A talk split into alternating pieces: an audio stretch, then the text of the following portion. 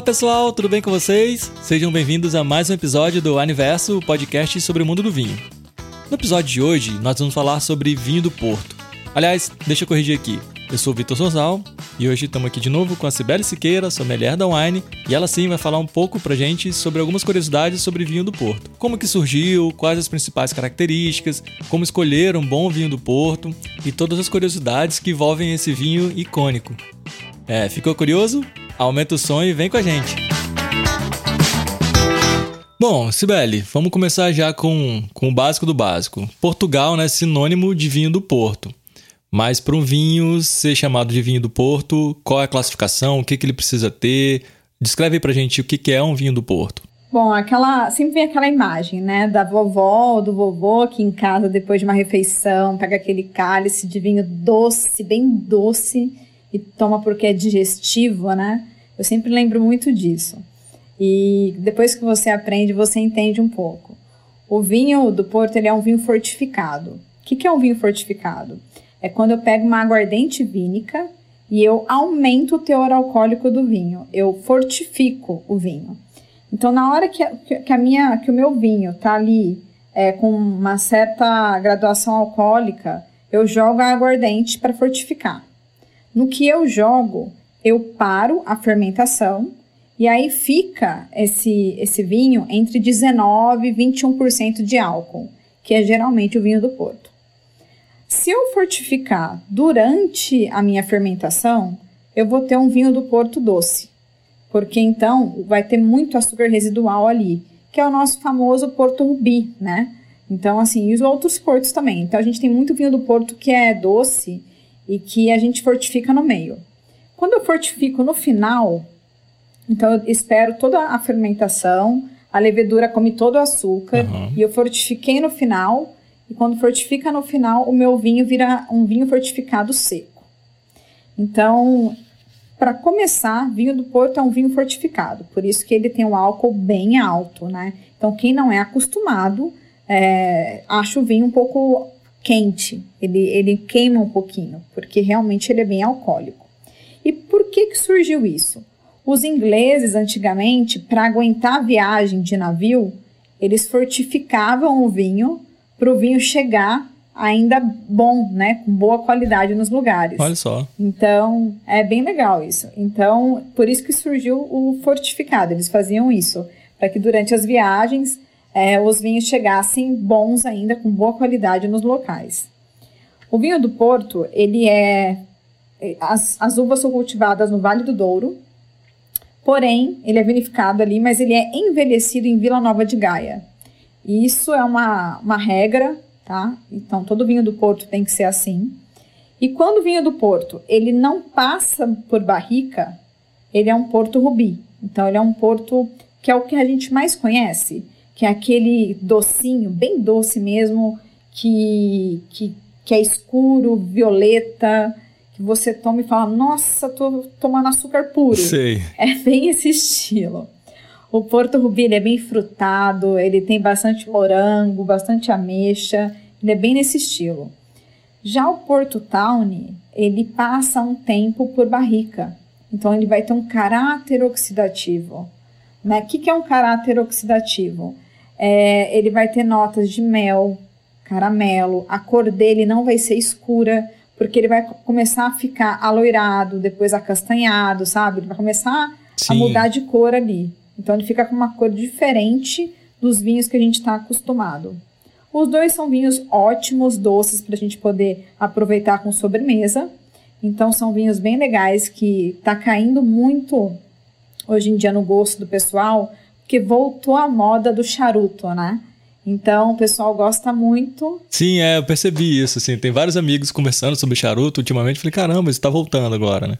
Voltou muito essa moda. Até em São Paulo estão criando vários pubs desse jeito, com charutos, em que a pessoa faz então a harmonização de charuto com o vinho fortificado. Olha só. Então, por isso que o vinho do Porto está ganhando de novo assim fama e está voltando à moda. Né? As pessoas estão começando a aderir mais ao vinho fortificado. E você diria que talvez pelo fato dele ser mais adocicado, seria uma boa indicação para quem está iniciando no mundo do vinho? Na verdade, eu acho que não, porque o dulçor dele é muito grande, mas o álcool dele também. Então, para quem está começando no mundo do vinho, é legal um vinho que seja assim meio seco ou até um vinho é, suave, mas que tenha menos álcool. O álcool dele é, é bem, bem rasgante mesmo. Assim. Eu, eu, lembro quando eu fui fazer uma degustação de vinho fortificado, cara, não tem como.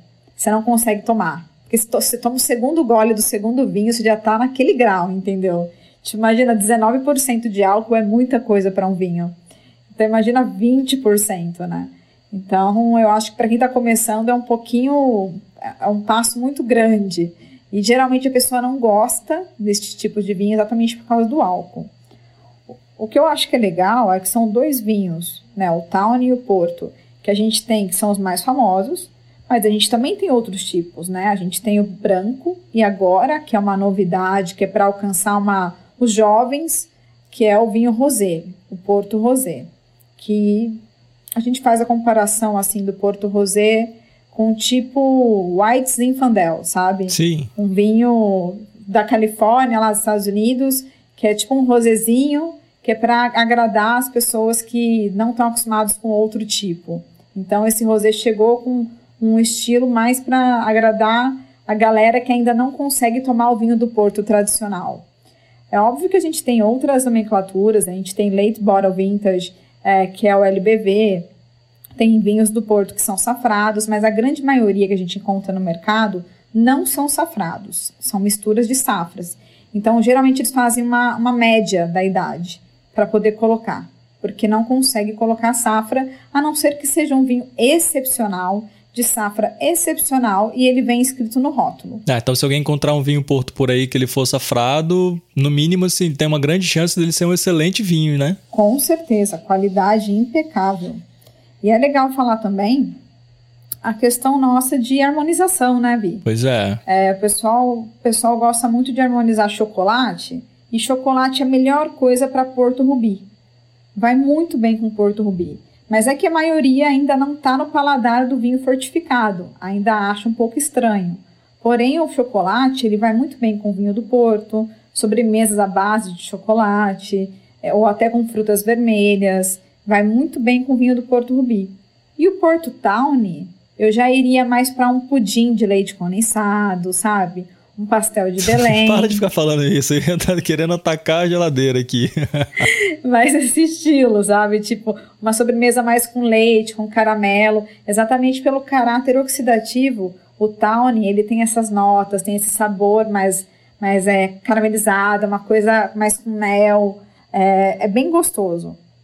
O Town é meu preferido, né? Acho que já deu para perceber pelo jeito que eu falo dele. Tô vendo. Ele tem um, um, um, aroma muito legal, muito diferente, complexo, assim. Então eu gosto bastante. E o branco, ele é muito famoso para fazer o portônica, né? Que é um drink aí que vem conquistando a galera agora também, galera dos drinks. E você coloca água tônica em vez de gin e aproveita ali o seu drink com uma com limão, com uma laranja, que fica bem interessante também. Pô, legal, deve ficar bacana mesmo. Não, e assim, é, esse é um vinho que dá muito certo, o vinho do Porto, né? É um vinho de corte. Então, nós temos aí como principais uvas a Tinta Roriz, a Turiga Nacional, Turiga Franca, Tinta Barroca, Tintucão, que são as uvas mais famosas ali de Portugal. Então, elas que elaboram esse vinho. Bacana. A gente estava falando de harmonização, né? É, geralmente é o primeiro pensamento do pessoal é harmonizar com, com chocolate e tal, um vinho de sobremesa. Mas a gente sabe que para embutidos também ele funciona super bem, né? Sim, é até na verdade é mais indicado para aquela famosa tábua de frios, né? Quando a gente pede uma tábua de frios, aí você fala, ah, Sibeli, se não for um, um vinho do Porto, o quê? Aquele coringa que a Sibeli sempre faz, espumante. Mas o certo mesmo para uma tábua de frios, para queijos como gorgonzola, que você ama. Putz, demais. Então, queijos bem salgados e também com a gordura do embutido, seria o Porto Rubi. Daria mais certo ali com uma tábua de frios.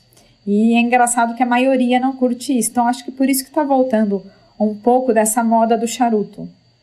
Que é a moda de fumar um charuto, curtir um, um aperitivo ali e tomar um vinho fortificado. Pô, legal, tá aí. Eu confesso que eu não me lembro de ter degustado vinho do Porto, assim.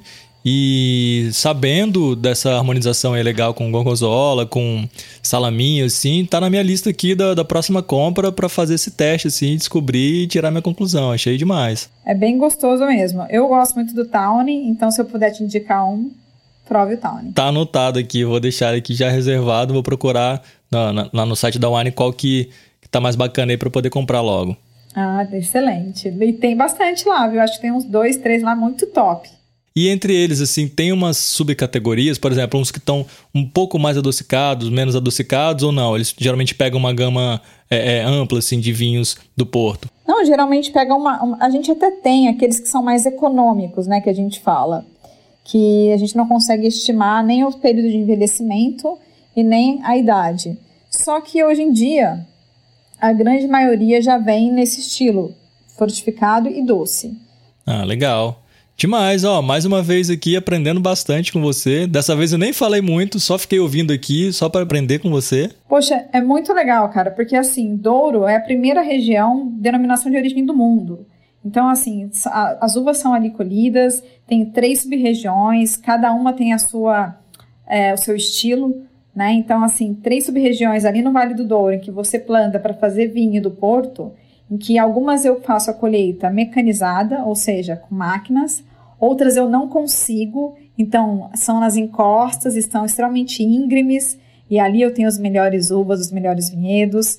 Então, é o vinho do Porto, é, ele tem essa essa coisa assim que eu acho muito legal, que ele vai desde um vinho do Porto mais barato de entrada até um bem top para você aproveitar. Bacana, tem um universo gigante aí de vinho do Porto para a gente conhecer mais, né? Exato. Ah, vale a pena. Tá anotado aqui as dicas, vou comprar com certeza o meu. E, bom, todo mundo pode fazer o mesmo e deixar os comentários aí pra gente nas redes sociais, né? No Instagram da Wine, é Wine Vinhos. Exato. Eu acho que a maioria vai falar de vinho é, vintage, que é o Porto Vintage, que são vinhos mais encorpados, são vinhos do Porto mais. É, que, que, tem uma colheita boa, né? Então, isso, isso que a galera gosta bastante. E geralmente o vinho do Porto tem uma longevidade muito maior. O vinho do Porto, o que, que é bacana? Você fala assim, ah, ele vai durar 5 anos. Não, tem vinho do Porto que dura 30, 40. Então, assim, isso que é muito bacana do vinho do Porto também. Essa o fato dele ser fortificado traz para ele uma longevidade maior. Espero que o pessoal tenha gostado aí desse Wineverso. Eu falei um pouquinho, não falei tão aprofundado aí do vinho do Porto, mas é porque é um vinho que chama a atenção de todo mundo, né? Sem dúvida, tem, tem bastante conteúdo aí pra gente é, estudar ainda mais sobre o vinho do Porto. É, eu não sabia que ele tinha esse universo tão grande, assim, tem tanta coisa envolvendo, acho bacana, assim. Mais uma vez aprendendo bastante aqui com você. Ah, valeu, Vi. valeu, pessoal. Então, até o próximo episódio. Até o próximo. Um abraço. Esse podcast foi feito em parceria com o Estúdio Bravo.